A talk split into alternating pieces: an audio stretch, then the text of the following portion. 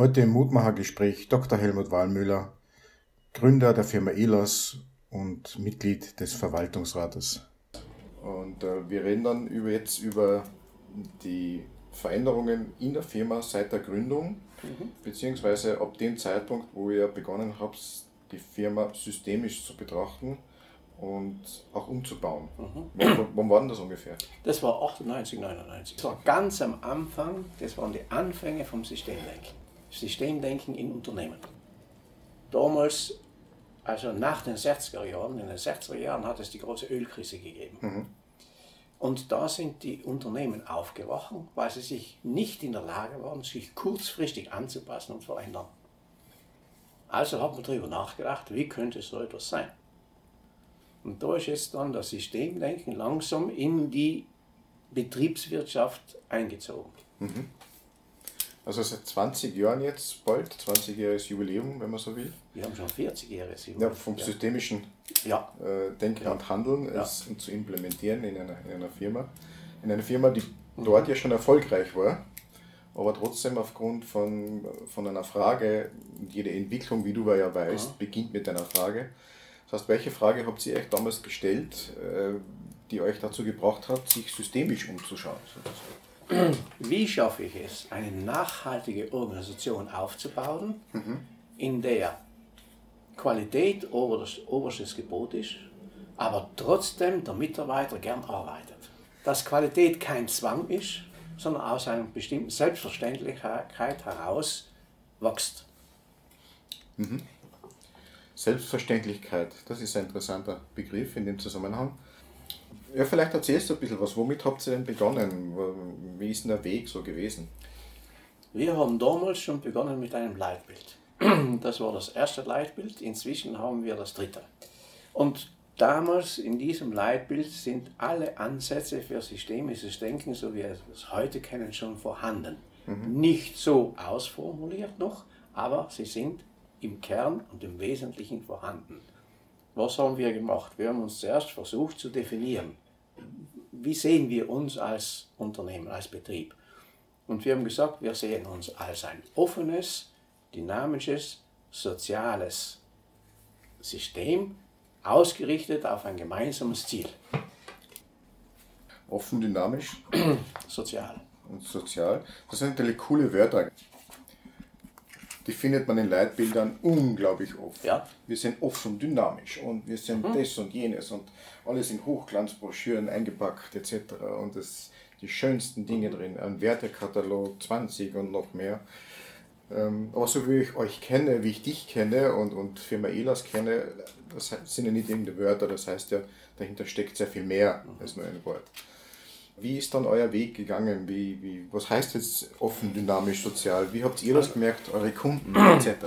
Also damals haben wir das schon so definiert, dass wir offen sehen im Sinne, wir sind ein System eingebettet in andere Systeme, in übergeordnete Systeme. Das heißt, wir sehen schon eine Interaktion zwischen Umwelt und System und nicht getrennt. Mhm.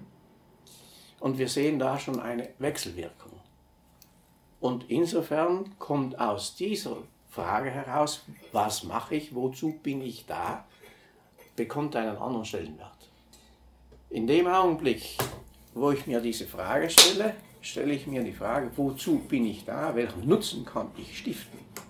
Stiften und nicht herausziehen. Ja. Okay, das ist ein gravierender Unterschied. Welchen Nutzen kann ich stiften? Und da hängt dann schon, also man nimmt den Input aus dieser Umwelt und man sagt, wozu bin ich gut?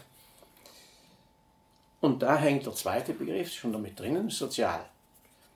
In doppeltem Sinne, also wenn ich ein System in System bin, dann habe ich gegenüber den übergeordneten Systemen eine soziale Verantwortung. Und ich muss einen Nutzen stiften, sonst bin ich eigentlich nicht gerechtfertigt. Mhm. Das ist interessant. Du holst gerade wieder Luft. Ja. ich möchte ganz kurz unterbrechen, weil das sind schon epochale äh, Ereignisse, von denen du jetzt da sprichst. Ähm, für die Zuhörerinnen und Zuhörer vielleicht nicht verständlich, gerade wenn jemand nicht äh, systemisch denkt ja, oder, oder das erste Mal Zugang mhm. dazu hat. Ähm, du hast gesagt, übergeordnetes System und Nutzen stiften für das Übergeordnete.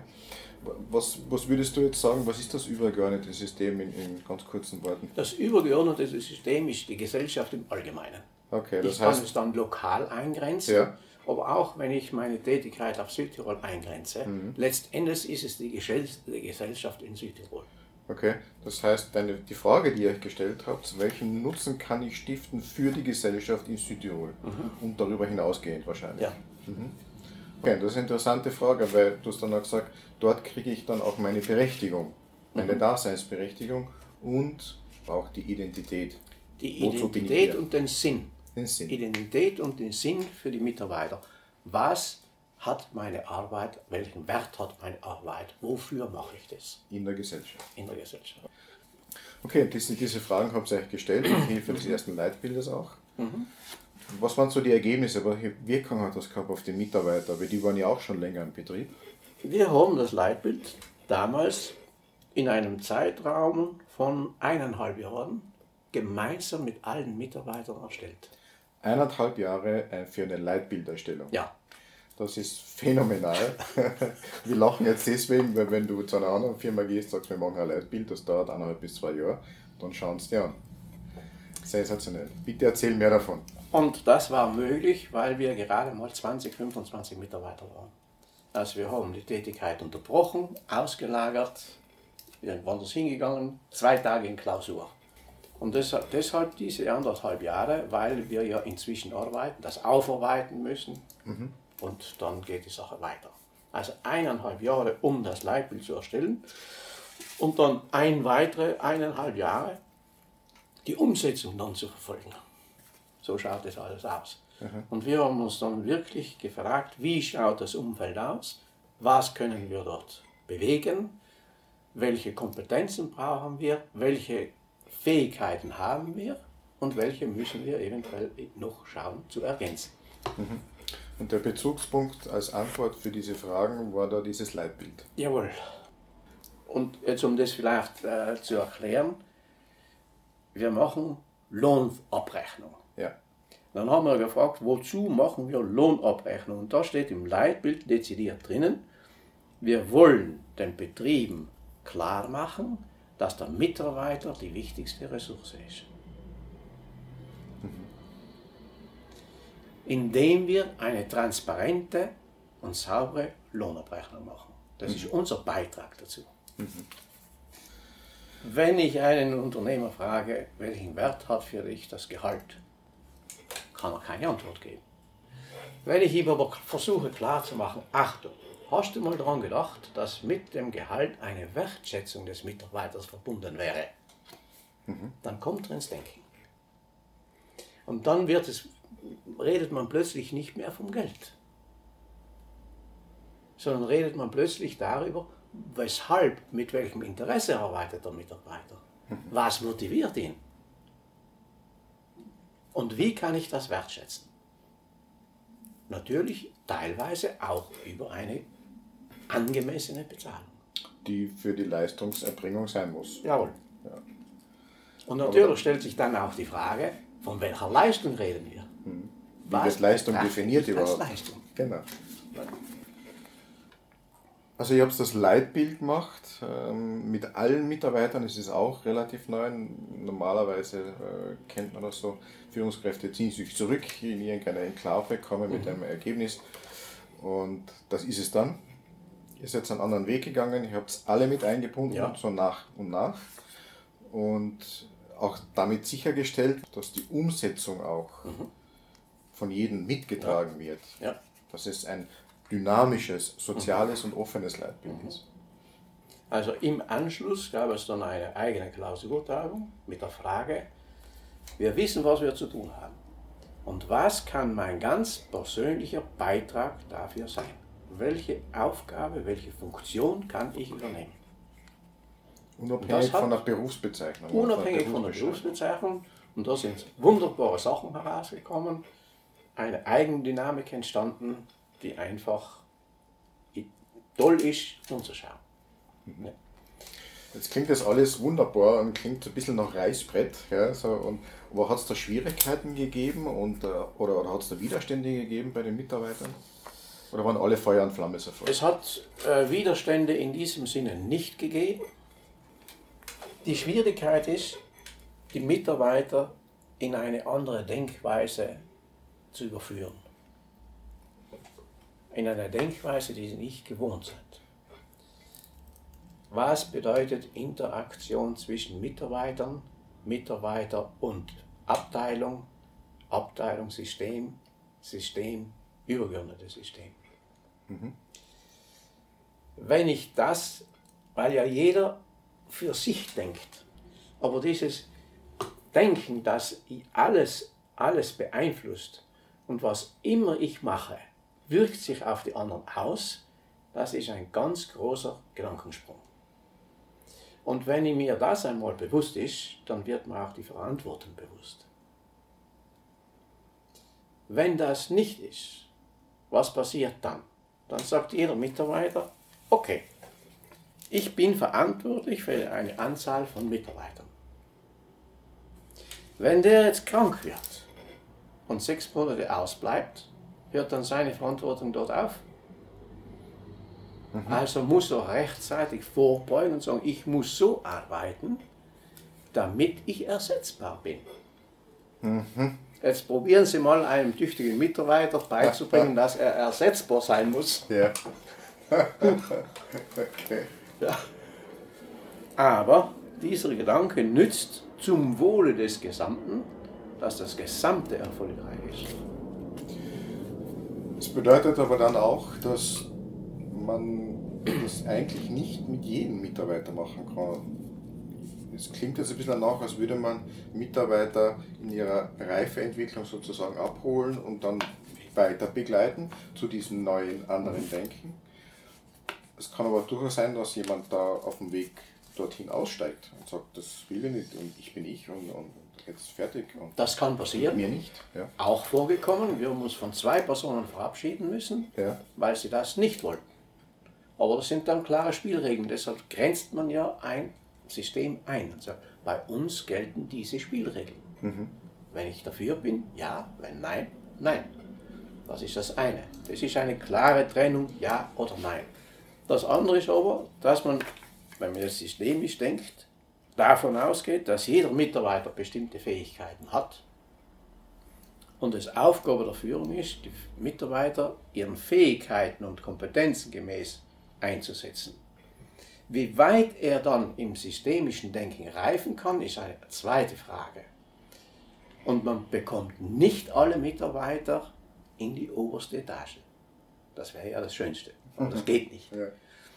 Aber in einem Unternehmen brauchen sie auch verschiedene Charaktere. Sie brauchen ja auch verschiedene Umsätze. Und es geht jetzt darum, den Leuten, die Leute dorthin zu bringen, ganz gleich auf welcher Stufe sie sind, diesen wertschätzenden Umgang miteinander und das hinzunehmen und zu akzeptieren, was einer meint oder was einer sagt. Das nicht als Angriff zu sehen, sondern als einen Standpunkt dieses Mitarbeiters, der ja seine Sichtweise wiedergibt. Jetzt seine Sichtweise muss nicht meine sein. Und wenn ich verstanden habe, dass es in diesem Sinne nicht um richtig oder falsch geht, sondern einfach um ein geistiges Konstrukt, weil ich es so sehe, dann überwindet man sehr viele Schwierigkeiten. Mhm. So die Weisheit der vielen zu akzeptieren und aus ja. dem heraus etwas Neues zu kreieren ja. dann.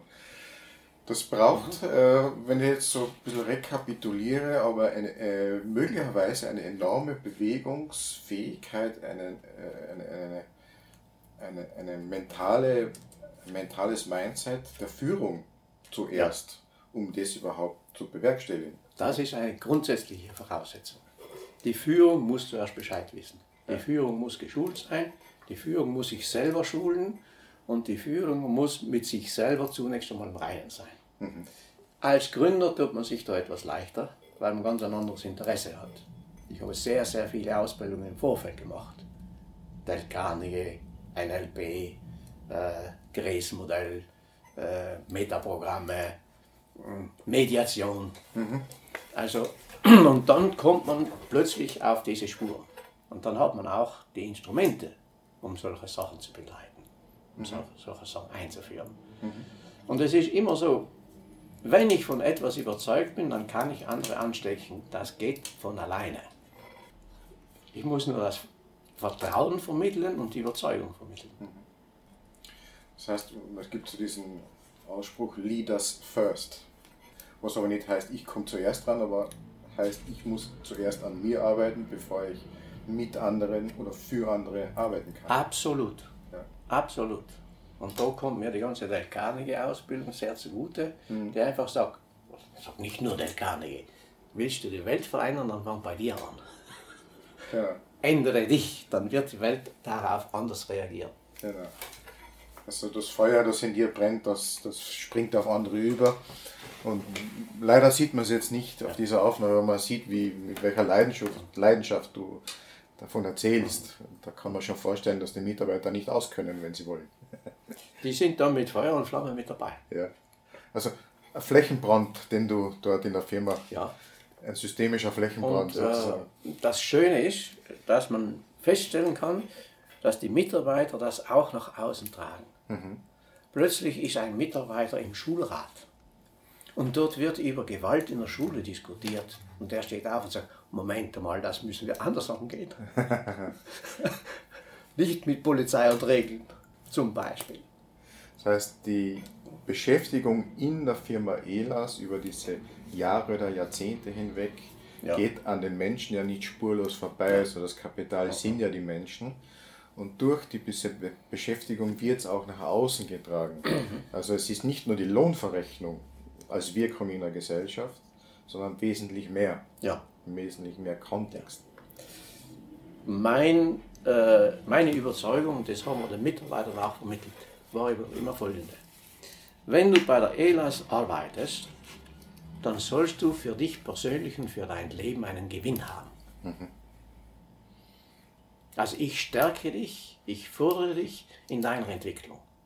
Aber insgesamt. Mhm. Man hat einen gegenseitigen Nutzen davon.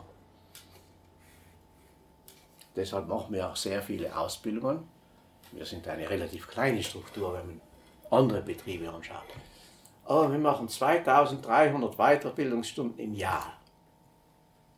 Während der Arbeitszeit und nur 25% davon sind fachliche Weiterbildung. Alles andere ist Kommunikation, Teamarbeit, diese Sachen. Das ist eine Menge Holz. Ja. Eine Firma mit äh, nicht mal 100 Mitarbeitern. Ja. Mhm. Das muss man mal wirken lassen ein bisschen.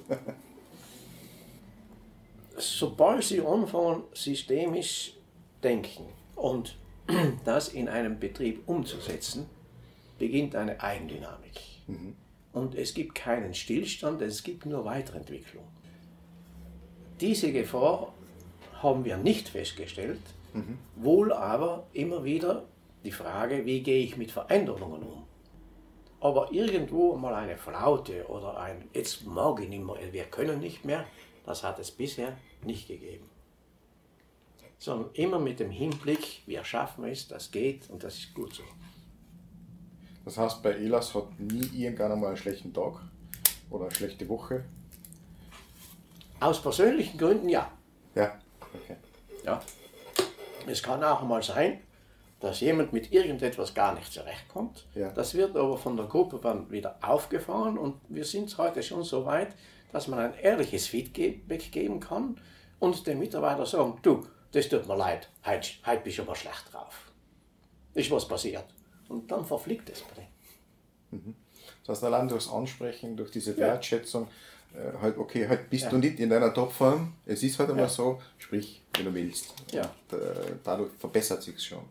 Ausschlaggebend, äh, glaube ich, ist die Tatsache oder das Gefühl, ich gehöre dazu, auch wenn es mir schlecht geht.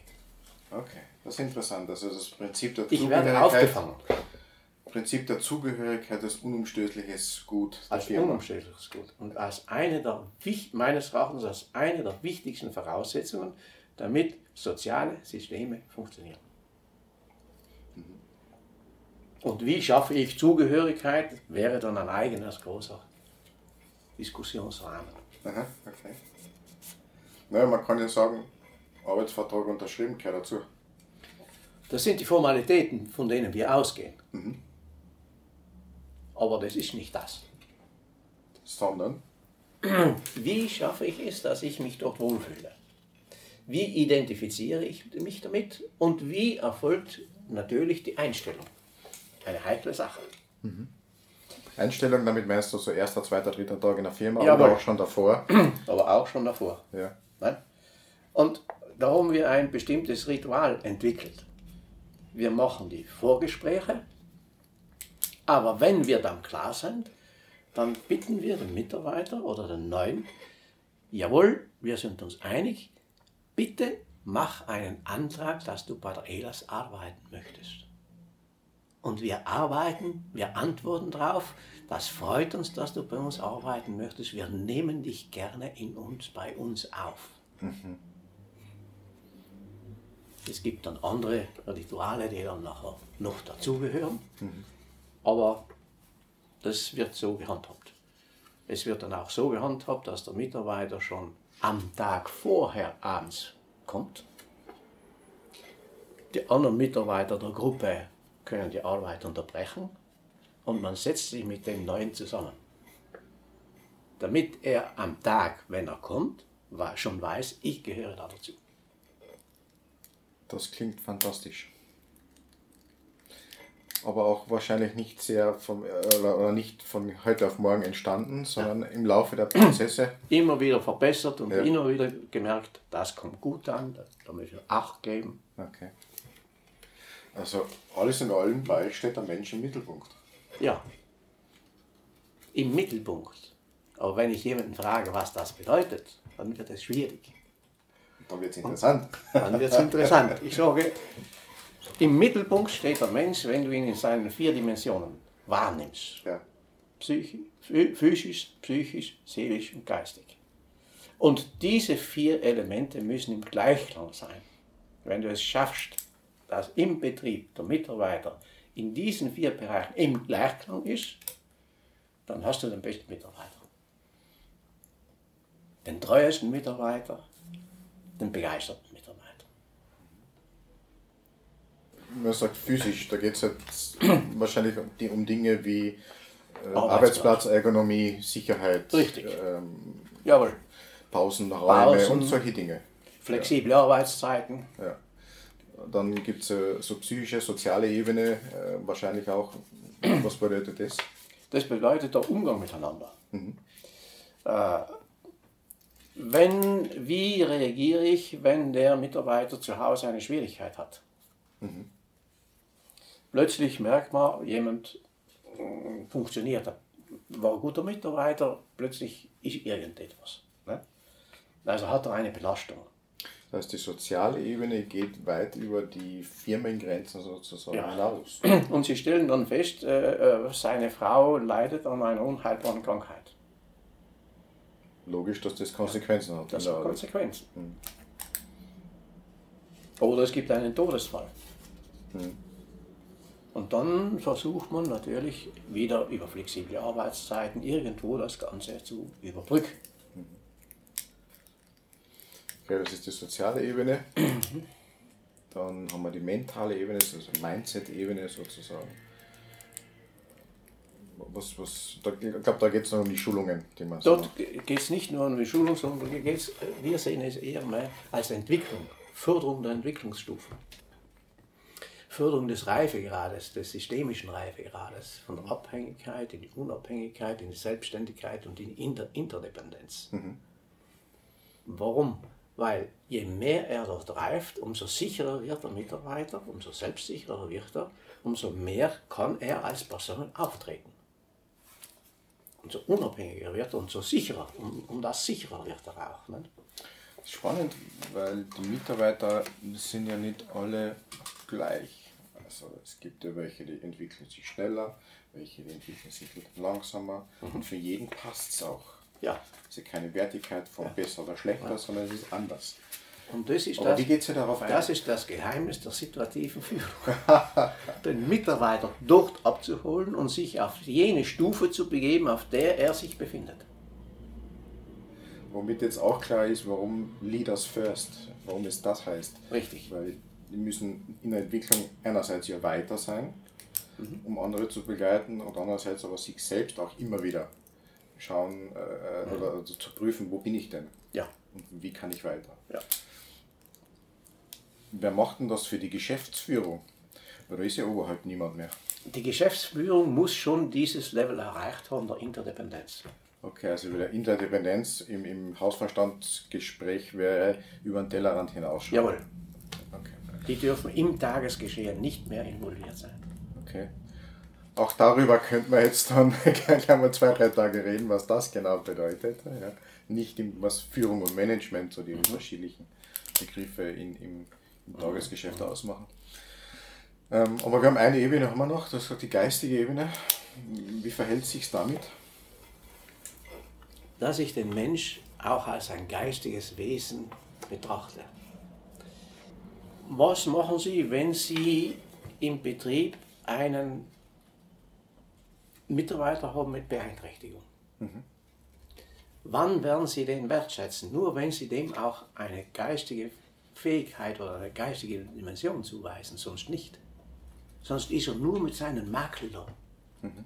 Aber auf der geistigen Ebene sind sie alle gleich. Mhm. Also auch ein sehr, sehr profundes Menschenbild, ja. das da dahinter steckt. Ja.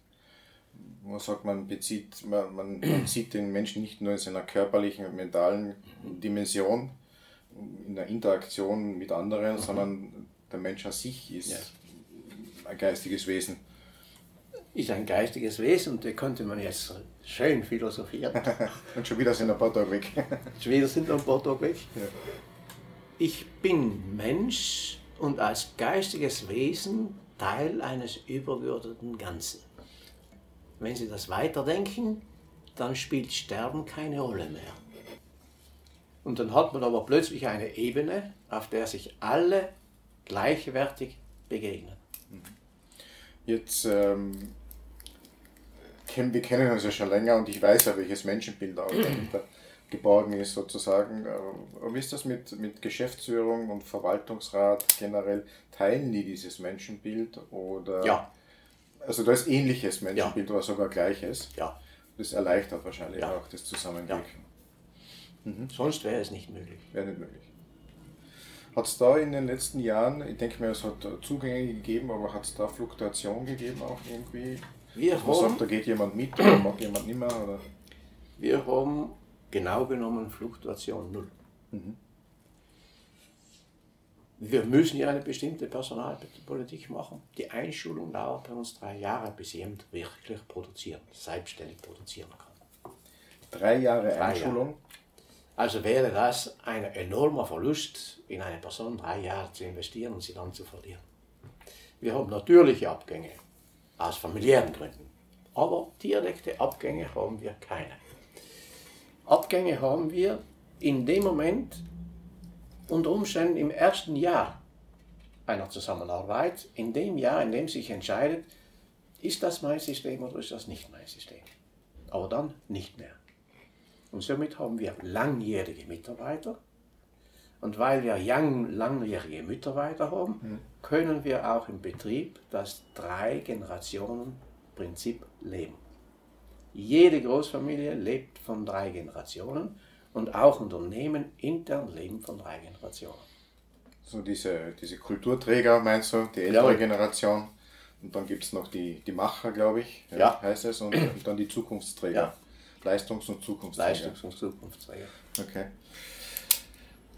Ähm, das sind dramatische Zahlen, wenn ich es einmal so ähm, sagen würde. Drei Jahre Investition in einen Mitarbeiter und dann kommt erst sozusagen der Rückfluss, mhm. wenn ich es richtig verstanden habe. Richtig. Das ist, ich glaube, dadurch wird auch klar jetzt, was du am Anfang gesagt hast, anderes Denken brauchen es mhm. da. Weil das Denken gibt es nicht häufig in der Wirtschaft. Jeder möchte schon einen fertigen Mitarbeiter. Fertigen Mitarbeiter, Stellenausschreibung. Ja. Hier haben Sie Ihre Stellenausschreibung, fangen Sie an. So ganz überspitzt gesagt. Und äh, bei euch ist das ganz anders. Bei euch ist die Stellenausschreibung schon anders. Ja. dann, dann die Einführung, die Zugehörigkeit äh, in der ersten Phase schon anders und dann noch einmal die Implementierung mhm. des Mitarbeiters im System komplett anders. Da geht es nicht um Aufgaben, die zu erledigen sind, sondern um ein Sein in, im Gesamt, in der Gesamtheit des Systems Jawohl. der Firma ELAS. Also wir reden von Funktionen. Ja. Welche Funktion habe ich auszufüllen über die Rolle, die mir zugewiesen wird? Mhm. Summa summarum eine Menge Arbeit für die Führungskräfte mit sich selbst und mit denen, die ihnen anvertraut sind, den Führungskräften, ja. den Mitarbeitern. Also ziemlich klar und deutlich geworden, was es heißt, offen, dynamisch und sozial zu sein. Jetzt in, den kurzen, in der kurzen Sequenz schon und es gibt viele Punkte, über die könnte man tagelang noch sprechen. Und was mich aber interessiert jetzt äh, und vielleicht Zuhörer auch, ist, ähm, sind wir so in den ersten Jahren des systemischen Denkens, haben wir uns jetzt ein bisschen aufgehalten, inklusive der Entwicklungen, die so waren. Und jetzt wissen wir, dass ihr mit dem Open System Modell auch arbeitet. Mhm. Und vielleicht können wir da ein bisschen darauf eingehen, wie die Entwicklung da gewesen ist und jetzt auch ist, und welche Auswirkungen es so hat und vielleicht auch ein bisschen was darüber erzählen. Also am Anfang haben noch viel mehr in Strukturen gedacht. Weil es natürlich von Organigramm her, das waren so Gewohnheitssachen. Und äh, hat man Zuständigkeiten abgegrenzt und das war für die Mitarbeiter auch sehr ideal. Ich weiß, wer zuständig ist, ich weiß, was ich zu tun habe. Und, äh, mit der Zeit, was sich ändert, ist eben dieses Loslösen von diesen klaren Vorschriften hin zu Funktionen, das ist ganz etwas anderes. Das heißt, ich erfülle eine Aufgabe, nicht eine Tätigkeit. Mm, wenn wir äh, auf ein Schauspielwesen, so, dann äh, wäre die Funktion Mephisto zu spielen. Mhm. Das wäre die Funktion. Jetzt kommt aber der Regisseur und sagt, ich sehe die Rolle aber von Mephisto anders, mhm. aber die Funktion bleibt. Mhm. Die Rolle ändert sich. Mhm. Und jetzt muss der Schauspieler in diese Rolle schlüpfen. Sonst kann er die Funktion Mephisto nicht richtig ausführen. Mhm. Es gibt einen schönen Film, dort spielt ein Schauspieler einen Behinderten. Und der hat selber bestätigt, dass er diesen Behinderten gelebt hat. Sonst hätte er ihn nicht spielen können. Im Unternehmen spielt, wickelt sich dasselbe ab. Und das bekommt man nur, wenn der Mitarbeiter den Sinn sieht und weiß, wofür macht er es. Und deshalb ist es wichtig, dass auch die Mission klar definiert ist, weil sich aus der Mission die Funktionen ableiten. Die Funktionen wären dann ja die konkreten Umsetzungen der Mission. Mhm. Ich muss ja das, was ich als Mission oder als Auftrag sehe, muss ich mit Leben erfüllen. Und das ist der große, das ist diese Mega-Veränderung, die sich dann ergibt. Also weg von einer strukturierten äh, Organigramm dargestellten Einheit hin zu einer, einer, einer äh, missionsorientierten, nach dem übergeordneten System sich orientierenden systemischen Einheit. Ja. So denken ja. in Ebenen. Aus dem sich dann die Tätigkeit von selbst als sinnvoll ergibt. Das bezieht sich dann jeweils auch wieder auf diese Leitbildarbeit, mit der wir begonnen richtig, haben. Ja. Das heißt, wenn ich es jetzt richtig verstanden habe, steht eigentlich die Leitbildarbeit am Beginn dieser Immer. Immer am Beginn. Dieser Entwicklung. Ja. Und man steht da, wie man das dann, äh, wenn man so denkt, wie man das dann in der Lage ist anzupassen an die ganze Geschichte. Sie haben vorhin erwähnt, ja, normalerweise im Betrieb macht das die Führung. Das letzte Leitbild hat die Führung ausgearbeitet. Aber dann ist das Leitbild weitergeleitet worden an die einzelnen äh, Arbeitsstellen, an die einzelnen äh, Filialen, wenn wir das so nennen wollen.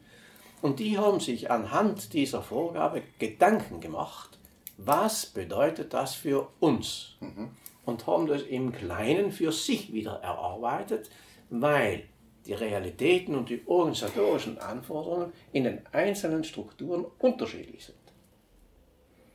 Wir haben ein Büro, dort gibt es viel Parteienverkehr und wir haben ein anderes Büro, dort gibt es Parteienverkehr null. Also sind die schon ganz anders strukturiert, die müssen anders arbeiten.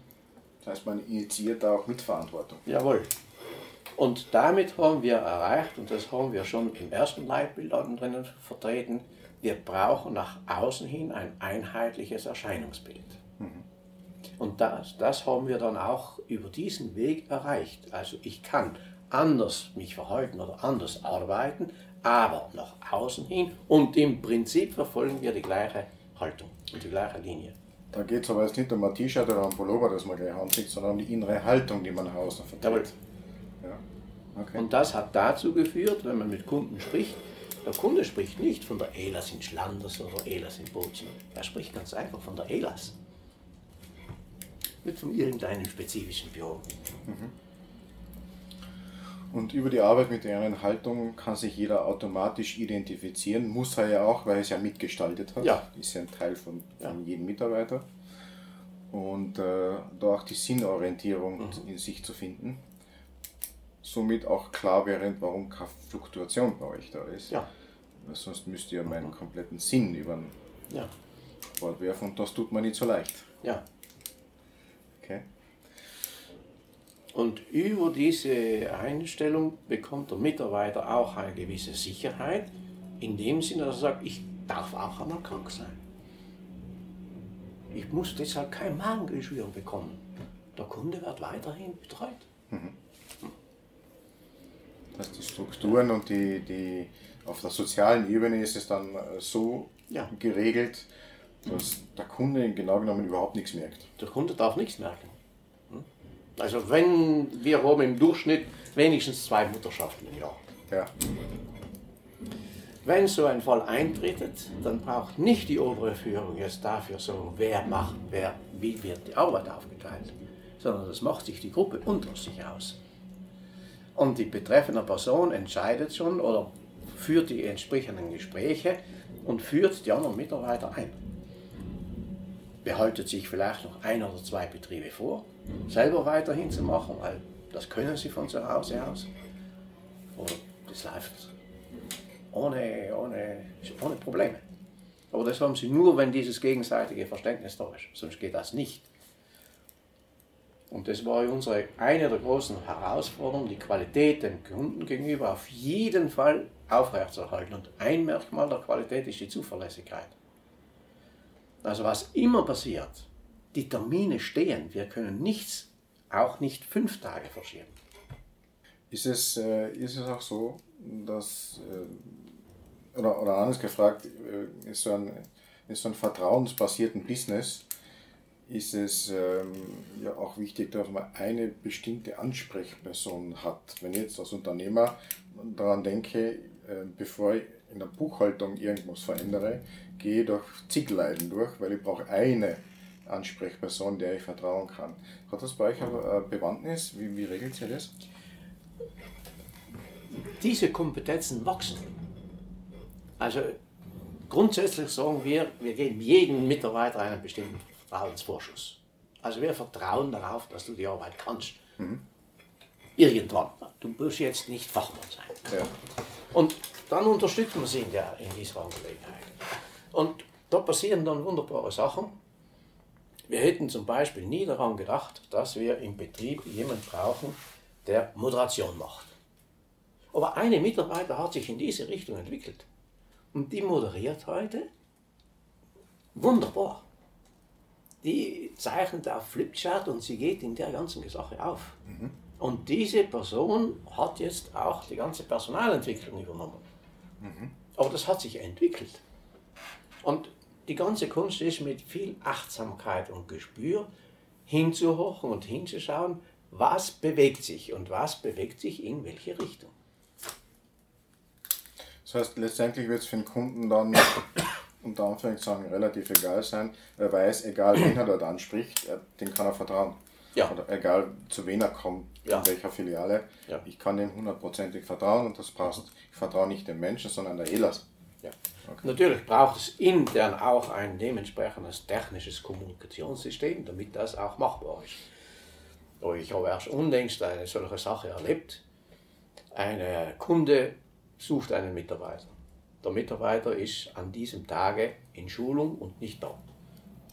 Am Nachmittag ruft ein anderer Mitarbeiter den Kunden zurück und sagt, ich habe gehört, Sie haben dieses und dieses Problem, kann ich Ihnen helfen? Der ist aus allen Wolken gefallen. Mhm. Ruft mich eigentlich an und sagt, wie macht ihr das? Mhm. Okay. Das sind dann die Dinge, die sich dann abspielen. Okay, da, da wird Vertrauen bestätigt. Ja. Oder umgekehrt.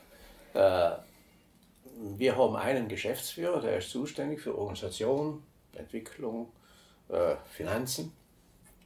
Der hat bei der ELAS begonnen als Buchhalter. Ich habe dann in der Schule nachgefragt und dann war die Antwort, naja, von den Noten her in der Schule ist er keiner Leuchte, er ist ein bisschen ein Spitzbur, aber man kann schon was draus machen. Heute ist er ein super Geschäftsführer, aber hat als ganz normaler Buchhalter begonnen. Ja. Und jetzt vielleicht ein anderer würde Buchhalter bleiben. Da sind wir, da, da sind wir wieder dort, dass Führungskräfte die Potenziale der Menschen, die sie führen, erkennen Richtig. können, sollen und dürfen. Ja. Mit dem Beispiel der Kollegin, die moderiert und Personalentwicklung macht, womit hat die begonnen? Die hat begonnen als normale Mitarbeiterin in der Buchhaltung. Okay. Das ist am Anfang nicht sichtbar, auch in keiner Stellenausschreibung drin. Nein. Auch nicht in einer Aufgabenbeschreibung, okay. sondern in einer Funktions- und Missionsbeschreibung. Jawohl, wir erklären bei der Einstellung, unser Leitbild und wir erklären auch, Achtung, du hast bei uns eine Karrieremöglichkeit, aber nicht im herkömmlichen Sinne. Nicht im Sinne, dass es jetzt eine Stellenkarriere gibt, eine Organigrammstelle, sondern im Sinne, dass du dich entwickeln kannst. Und auch die, auch die Bezahlung das Gehalt hängt an dieser Entwicklung. Bezahl, die Bezahlung und die, die Gehalt, das Gehaltsschema ist auch abhängig von der persönlichen Entwicklung. Bedeutet das jetzt, dass wenn sich jemand mehr, rascher oder anders entwickelt, wenn jemand Bereitschaft zeigt oder auch äh, sich fördern zu lassen, heißt das, er verdient auch dann anders? Ja, aber wir haben dafür ganz klare Kriterien. Wir haben ein Kompetenzmodell entwickelt und haben für jede Rolle die Kompetenzen festgelegt und die Kompetenzen in vier Anforderungsstufen ausformuliert. Immer im Sinne von abhängig, unabhängig, selbstständig und interdependent als Hintergrund. Und haben das Verhalten definiert für die einzelnen Stufen. Und am Verhalten kann man erkennen, ob er diese Reife hat oder nicht. Und dann haben wir die Gehaltsentwicklung an diese Entwicklung gebunden, gekoppelt.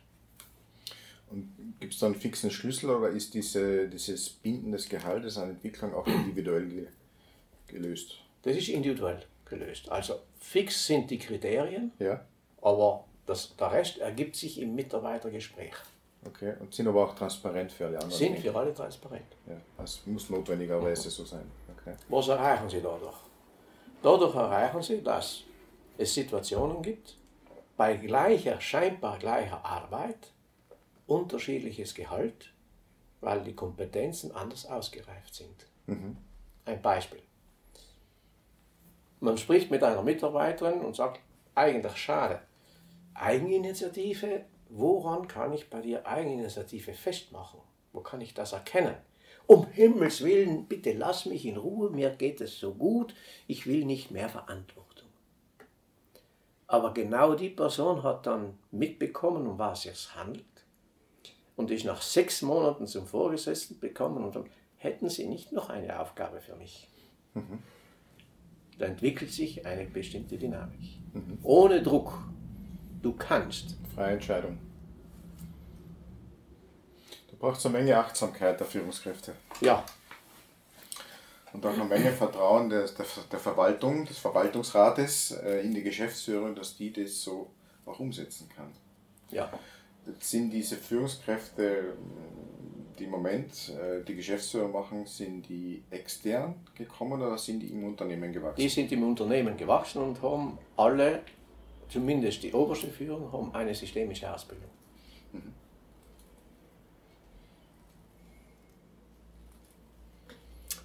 Und das wäre der nächste, die nächste große Frage. Viele Betriebe nehmen eine Führungskraft auf, auf Zeit. Erwarten sich, dass die dann in fünf Jahren weiß Gott, welche Leistungen erbringt. Und nach fünf Jahren wechselt man ihn, weil er die Leistung nicht erbracht hat. Ja, der braucht ja fünf Jahre, bis er den Betrieb versteht. Ich finde das einen Unsinn. Gibt es das Argument dazu? Naja, ELAS 75 Mitarbeiter. Mhm. Okay. Aber wir haben 600 Mitarbeiter. Da geht das nicht. Was geht nicht? Genau das, was wir alles reden.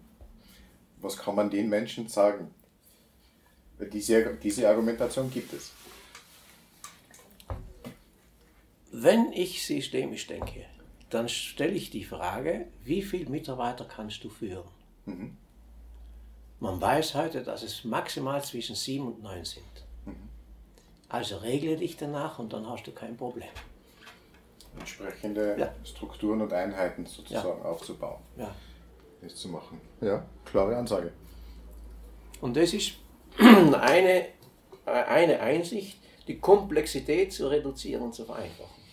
Mit Hilfe der systemischen Prinzipien. Ja. Ja, das erlebt man bei euch in der Firma. Ja. ja. Weil umgekehrt, wie wollen Sie denn auch schon bei 100 Mitarbeitern an der Spitze oben sagen, was der Mitarbeiter unten macht? Können Sie gar nicht.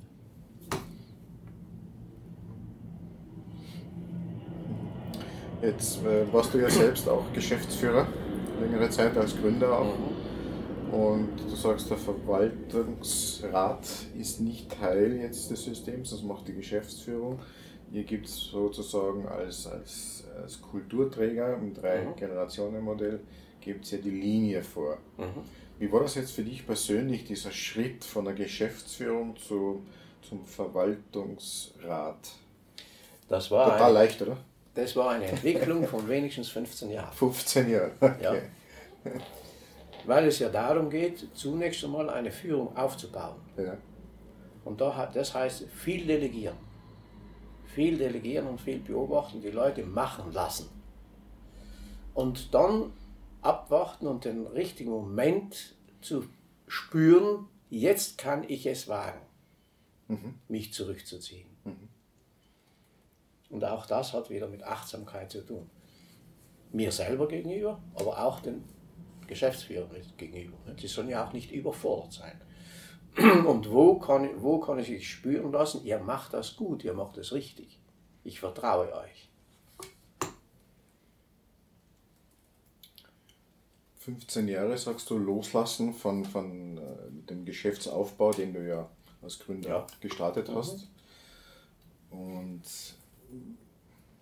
15 Jahre Beschäftigung mit der Theorie und der Umsetzung des systemischen Denkens. Mhm. Und auch in die Praxis zu implementieren. Jetzt, wenn, jetzt kennt man dich als, als, als sehr engagierten, das Feuer verbreiten, sozusagen äh, Helmut Wallmüller von der ELAS. Wie gelingt dir das, dass du das Feuer verbreitest und, und als Modell dafür gilt, äh, giltst? Aber auch nicht einzugreifen, bewusst oder unbewusst in diese Strukturen, die es bei ELAS gibt, Geschäftsführung und auch drunter. Weil wenn du irgendwo reingehst, man kennt dich, der Helmut ist da, ja, der Dr. Helmut Wahlmüller. Wie gelingt dir das? Indem ich nicht direkt interveniere. Ich gebe keine Ratschläge. Aha. Sondern ich gebe bestenfalls wieder, was ich beobachtet habe. Wem? An die Geschäftsführung. Okay. Manchmal auch an einen Mitarbeiter. Aber ist das dann nicht schon Intervention? Wenn man Wertschätzung als Intervention betrachtet, ja. Hast du da ein Beispiel dafür? Das ist interessant. Weil so geht es vielen, ja, die Geschäfte aufbauen und, und die auch im Loslassprozess sind. Ähm, die sehen sehr viel und sehr viel mehr, weil sie meistens auch sehr viel mehr von, von der Zeit her Erfahrung haben und, und äh, vom Papierschnitzel, das am Boden liegt, bis zu irgendwas anderem. Also, ich äh, würde es folgendes sagen. bereits in der Phase, wenn jemand einen Betrieb gründet, sollte er sich schon Gedanken machen, was will er damit erreichen. Mhm. Und wenn sich jemand die Gedanken macht, ich möchte eine nachhaltige Struktur machen, dann wird er sich danach richten und dann wird dieses Loslassen auch nicht so schwierig sein. Weil das Loslassen impliziert die Nachhaltigkeit. Sonst fällt irgendwo etwas zusammen. Wenn ich sage, ich möchte kurzfristig leben und ich möchte mir bis zu meinem 60. Lebensjahr vier Wohnungen haben, damit ich leben kann, dann wird er wahrscheinlich anders denken. Und das setzt aber auch schon wieder voraus eine bestimmte geistige Haltung und eine bestimmte, äh, ein bestimmtes Verständnis für, für Systeme. Also ich bin nicht alleine. Und wenn Sie daran denken, Sie, Sie haben als Unternehmer ja auch diese soziale Verantwortung, der Betrieb muss weiterlaufen. Oder sagen Sie den Mitarbeitern irgendwann einmal Danke, tschüss. Der hat jetzt geplant, der hat sein Leben geplant. Er rechnet mit diesem Gehalt. Und dann sagen Sie Wiedersehen. Nicht vorstellbar, für mich. Mhm. Auch so soziale Verantwortung im ja. Rahmen der Gesellschaft. Sie müssen nur davon überzeugt sein. Ein System lebt und das System lernt und reagiert auch. Und das ist jetzt die große Zuversicht, die wir haben können. Das System reglementiert sich irgendwo selber. Sie können nur die Weichen stellen, dass es sich in irgendeine Richtung entwickelt, aber nicht mehr. Und es geht darum, diese Weichen zu stellen. In welche Richtung kann es gehen? Einerseits die Weichen, und äh, so wie ich es verstanden habe, und das zweite ist auch ähm, diesen Fixpunkt zu haben, wo das System sich immer wieder darauf bezieht, dieses Leitbild, ja. diese, diese Mission, dieses Anbinden ja. an die Gesellschaft, mhm. eine gewisse Funktion innerhalb der Gesellschaft wahrzunehmen. Ähm, mhm. Man würde sagen, a corporate social responsibility. Ja. Welche Rolle habe ich insgesamt in der Gesellschaft? Mhm. Was ist meine Aufgabe dort? Welche erfülle ich dort? Mhm. Das sind diese zwei Merkmale. Weichen stellen und sich anbinden, weil so ein Leitbild verliert ja nicht die Gültigkeit am 15. April, ja. sondern es läuft mhm. ja weiter. Mhm. Und ist auch dynamisch, schon strikter jetzt im mhm. Moment. Und so ist auch Zukunftsfähigkeit, Nachhaltigkeit mhm. ähm, gewährleistet. Es gibt dann noch ein Element, das ich für sehr wesentlich halte, und zwar das ist, sind die Werte. Die Werte müssen bekannt sein und der Mitarbeiter muss sich mit diesen Werten identifizieren können. Und es geht darum, auch als Führungskraft diese Werte zu leben. Dann brauchen Sie keine Überzeugungsarbeit zu machen. Sobald sich der Mitarbeiter mit diesen Werten identifiziert, hat er die extrinsische, die intrinsische Motivation. Und die extrinsische, extrinsische brauche ich, brauche ich nicht, beziehungsweise ich sehe sie über die gelebten Werte der Führungskraft. Ja. Ja. Ähm, hast du da ein konkretes Beispiel dafür? Für gelebte Werte der Führungskraft und wie, wie Mitarbeiter da das erkennen können auch. Was sind so die Grundwerte bei euch?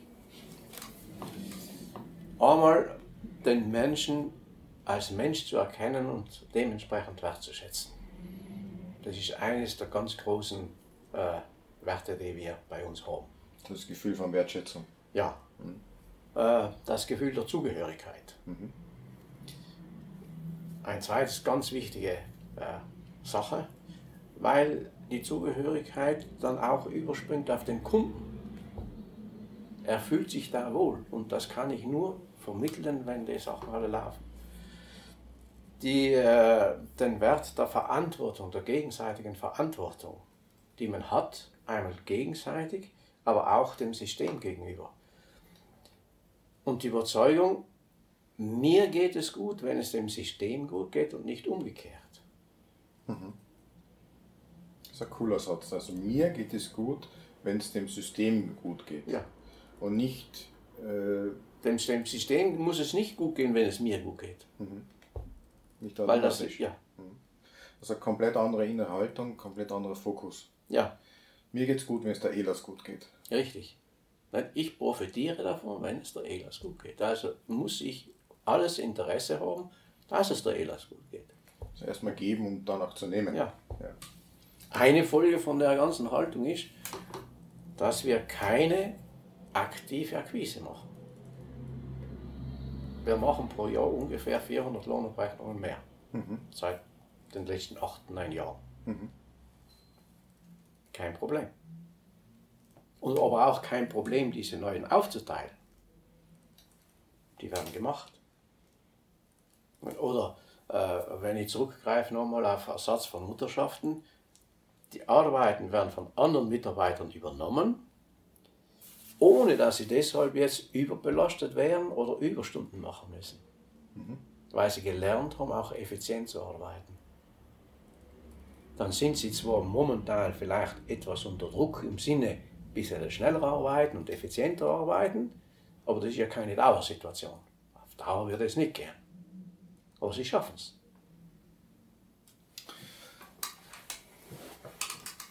Aus größeren Bekanntenkreis unserer Firma ähm, hat sich einmal jemand zu uns gewandt, der hat gemeint, wie schaffe ich denn meinen Chef davon zu überzeugen, dass wir Internet nutzen dürfen in der Firma? Ja, wieso wird das nicht genutzt? Ja, weil wir dann nicht effizient arbeiten würden. Das heißt, da ist die Idee so gewesen, äh, dass Internet auch für private Zwecke genutzt wird. Die dürfen auch nicht telefonieren. Die müssen ja von mir im Stuhl sitzen und mhm. arbeiten. Läuft das bei euch ähnlich? Obwohl ich die Antwort schon kenne, aber läuft das ähnlich bei euch? Ja? Effizienz? Also Effizienz bedeutet für uns, nichts zu machen, was nichts bringt oder was überflüssig ist. Mhm.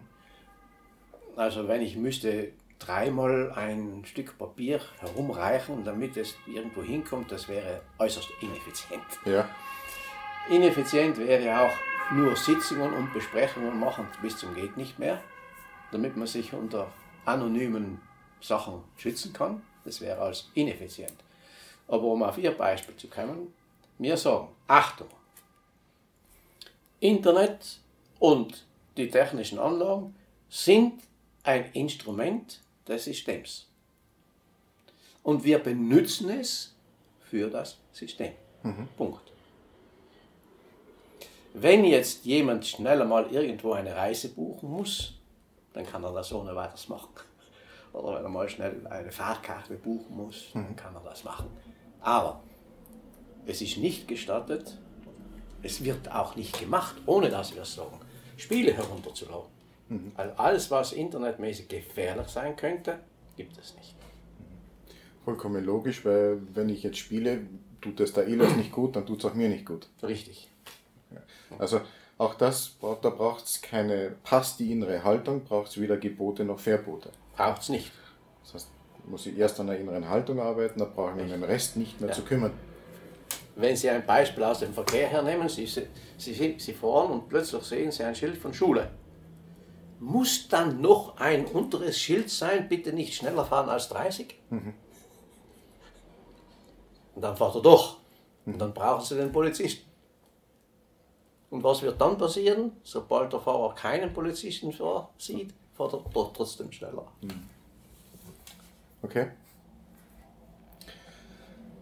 Ja, also innere Haltung beflügelt zu, auch zu effizienterer Arbeit sozusagen, könnte man auch äh, als, als Leitspruch.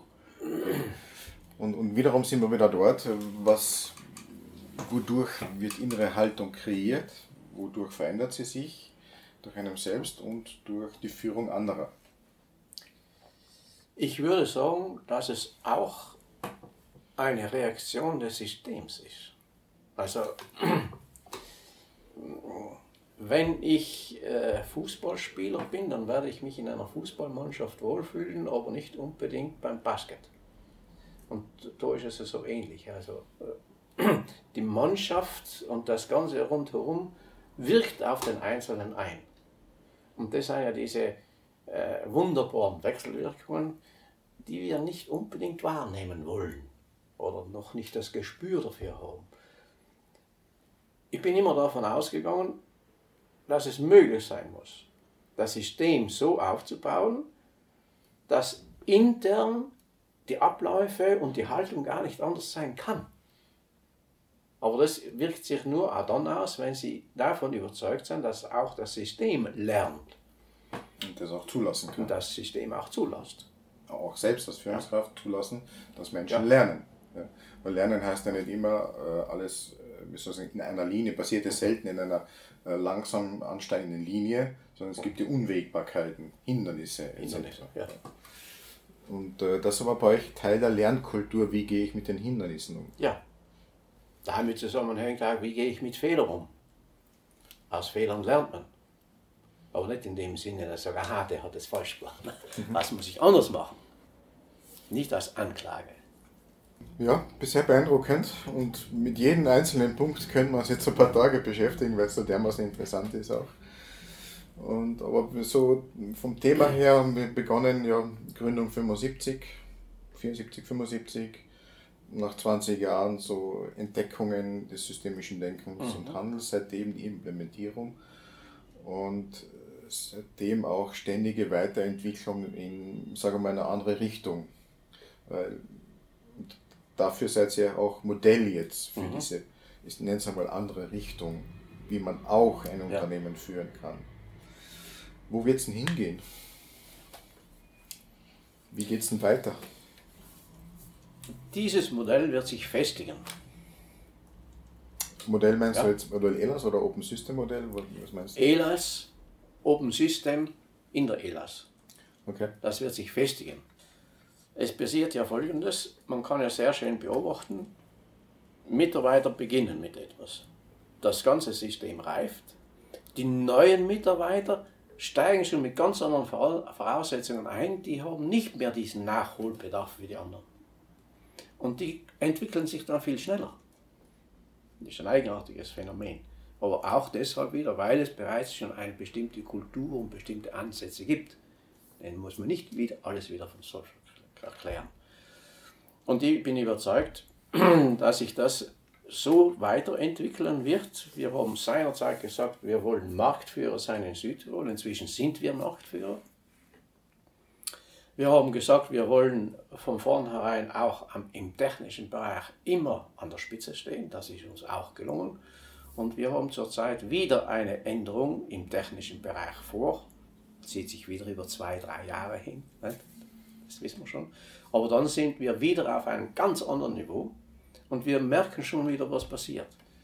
Kleine Berater fallen weg. Die Kunden kommen.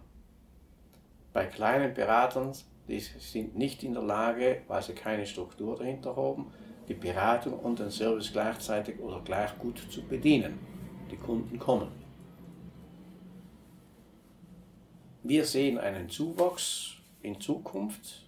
Wir schränken diesen, diesen äh, ähm, diesen, dieses Wachstum nicht ein. Irgendwo wird sich dann automatisch mal einpendeln, schätzungsweise, weil ja nicht ständig neue Betriebe wachsen und irgendwann hat man einen bestimmten Durchdringungsgrad, wenn man es so nennen will. Und ich bin recht zuversichtlich, dass es mit wenig Aufwand morgen besser geht als heute. Mhm.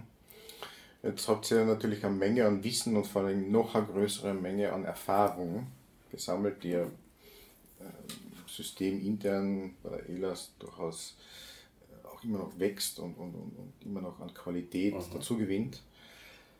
Was macht man mit dieser Riesenmenge an Wissen und noch größeren Menge an Erfahrung? Was tut man mit dem? Das muss ja von meinem Verständnis auch irgendwie nach außen. Sitzt jetzt da, wir machen das Interview, aber was macht man mit dem ganzen Wissen und der Erfahrung? Muss das nicht irgendwie hinaus? An dem arbeiten wir. Die Kunden schätzen das. Wir haben äh, eine eigene monatliche Zeitschrift. Wir haben eigene Apps, die wir auch den Mitarbeitern, den, den Kunden anbieten. Äh, mit der nächsten Mechanisierung äh, werden wir sehr revolutionäre Abläufe haben. Die Kunden wissen es und wir stellen immer wieder fest, wir sind in Südtirol viel bekannter, als wir eigentlich selber glauben. Wofür bekannt? Und zwar bek bekannt für Qualität, für Zuverlässigkeit und für unsere Art der Mitarbeiterführung. Und das meine ich. Wie geht diese Qualität, dieses Wissen und Erfahrung, wie können da andere Kunden davon profitieren, zusätzlich zur Dienstleistung der Lohnverrechnung? Ja. Wir machen einmal im Jahr einen Kundentag, mhm. einen halben Tag und holen dafür unentgeltlich immer einen Spezialisten in diesem Bereich, der aus diesem Bereich kommt, mit anschließendem Buffet und mhm. Und wir haben eine durchschnittliche Besucherzahl von 70 bis 90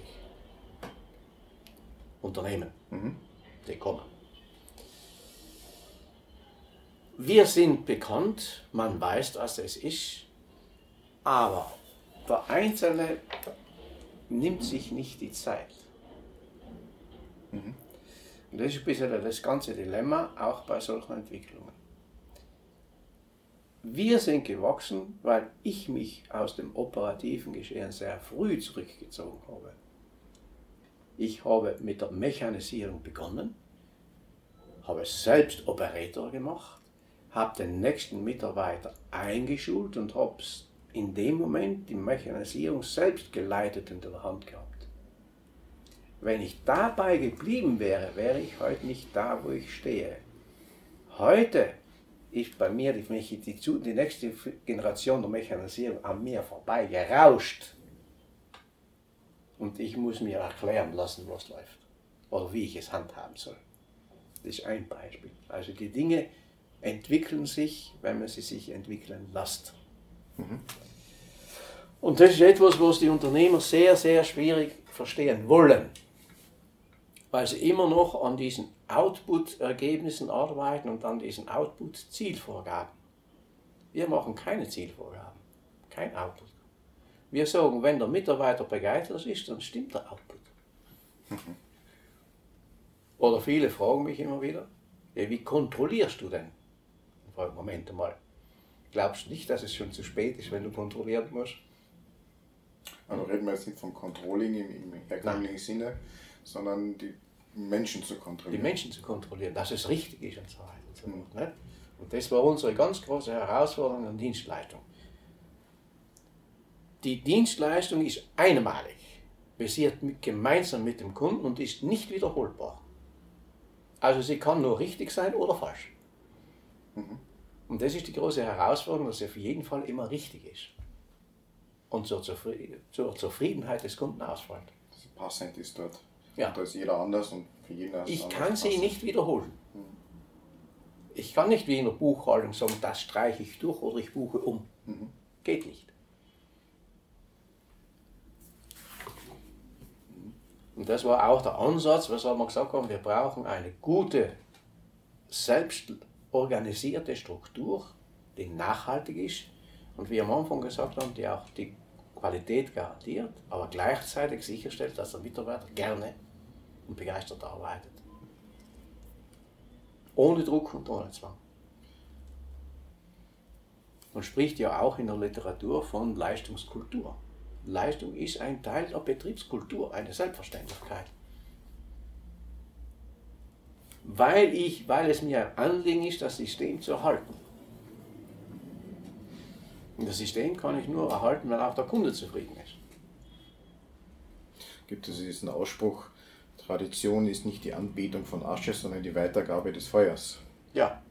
Und äh, wenn ich jetzt das Gespräch für mich Revue passieren lasse, dann ist irgendwie genau das im Gange seit zwei Jahrzehnten. Ja. Ich gebe das Feuer weiter und zwar nicht nur der nächsten Generation, sondern allen, die dort beteiligt sind.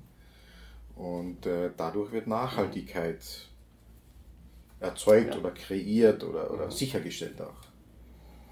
Natürlich äh, lassen wir die Mitarbeiter auch am Betriebsergebnis teilhaben. Mhm. Mit einem ganz bestimmten System, mit einem ganz gewissen Art und Weise, wie wir das berechnen können. Wo auch eine Menge Stunden an, an, an Aufwand hineingegangen ist, kann man erinnern, es sind auch 2.000, 3.000 Stunden dabei gewesen, die die Führung verwendet hat mhm. dafür, für dieses Abrechnungssystem. Also Führung muss, Führung darf, Führung kann sehr viel bewirken. Und wenn es darum geht, Menschen zu unterstützen in ihrer Entwicklung, mhm. Systeme dadurch zu unterstützen in ihrer Entwicklung. Und wenn wir ja bei den Mutmachergesprächen sind und wenn wir so ein bisschen in einen Abschluss kommen auch, ähm, hättest du so einen, ein, zwei Sätze oder einen knackigen Satz, wo du sagst, der macht allen Führungskräften Mut, so wie wir es bis jetzt gekannt haben, unsere Erfahrung, die Essenz daraus.